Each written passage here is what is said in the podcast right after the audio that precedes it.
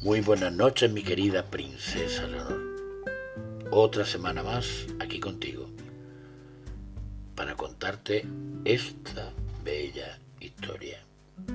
Me contaron que era una vez una joven ciega que por fortuna tenía un novio que la quería con locura. Todo el amor, el cariño y los cuidados le parecían poco para su bella compañera.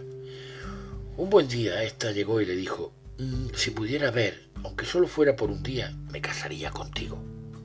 Cuando oyó esto, el muchacho se puso a buscar un posible donante y apenas transcurrieron unos meses hasta que consiguió que alguien donara un par de ojos para ella. Cuando le hicieron el trasplante y le retiraron el vendaje, la muchacha quedó impresionada. Lo veía todo, incluso a su novio. El joven pletórico de felicidad le preguntó, ¿y ahora, cielo, quieres casarte conmigo? La chica lo miró fijamente y descubrió que él era ciego. Sus párpados permanentemente cerrados le impresionaron tanto que, que pensó que no podía pasarse toda la vida teniéndolo que mirar. Por eso se negó a casarse con él. Su novio, desconsolado, se marchó llorando y días después hizo escribir esta nota que le envió a ella.